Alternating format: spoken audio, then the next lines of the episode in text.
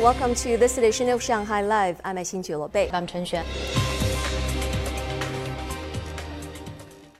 Tianzhou 6 cargo spacecraft is scheduled to launch in less than 30 minutes from the Wenchang Launch Center in Hainan province.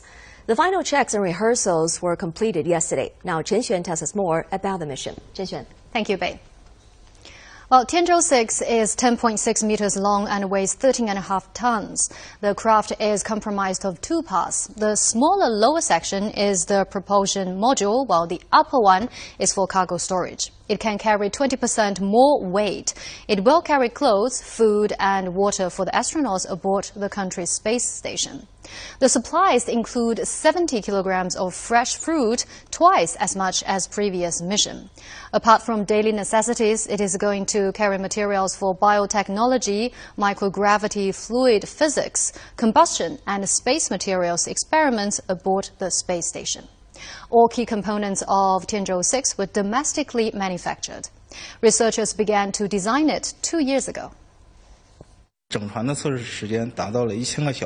We spent more than 1,000 hours testing the entire spacecraft to determine whether the domestically made components meet our demands. They absolutely do. After Tianzhou 6 docks with the space station, there will be more space for the three astronauts. Rain is forecast during the launch period, but the designer of the Long March 7 carrier rocket said they have taken that into consideration. The launch can be guaranteed under the weather situation. Currently, the evaluation value of the rocket launch has reached 0.9871 which is generally the highest reliability according to the country's level.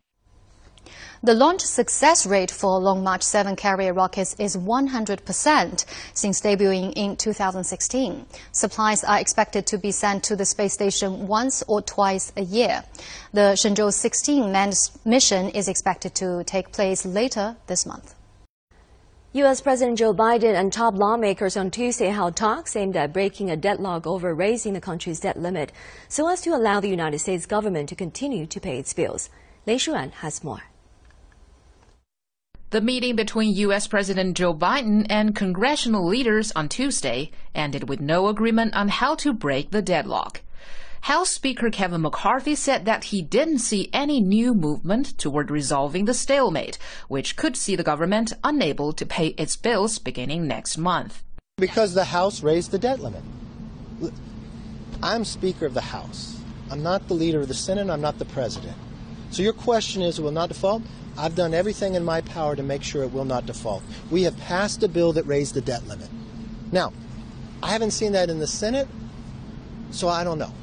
After the hour long discussion, however, Biden described the talks as productive. He said he was absolutely certain that the country could avert a default, but that he would not accept McCarthy's proposed cuts in government spending. Speaker McCarthy offered a very different way forward.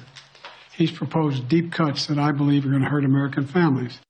It was the first time Biden and McCarthy met on this issue since February.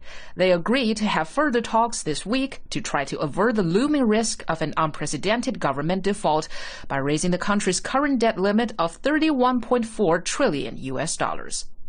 Lishuan Money Talks. Chinese State Councilor and Foreign Minister Qin Gang held talks with German Foreign Minister Annalena Baerbock in Berlin yesterday. Qin called on China and Germany to stick to the right path, jointly oppose the new Cold War and decoupling economies or severing supply chains. Stephen Rancourt has more. Qin said the two sides should join hands to make preparations for the seventh round of China-Germany intergovernmental consultations as well as accumulate achievements and make comprehensive plans for practical cooperation in various fields in the future. Qin added China and Germany are both major countries with global influence, and that the two countries should strengthen dialogue and cooperation under the current international situation. Baerbock said Germany is ready to work with China on consultations with a focus on joint efforts, sustainability, and action, especially in promoting cooperation in terms of climate change, energy transformation, biodiversity, and youth exchanges. The two sides exchanged views on the Ukrainian issue. Qin elaborated that China's consistent position is to facilitate talks for peace and to promote the international community to form the greatest common denominator for a political solution to the crisis. China is not the creator or a party to the conflict, but a promoter of peace and peace talks. Qin is on a visit to Germany, France, and Norway from May 8th to the 12th at the invitation of his German, French, and Norwegian counterparts. Stephen Rancourt, Shanghai Live.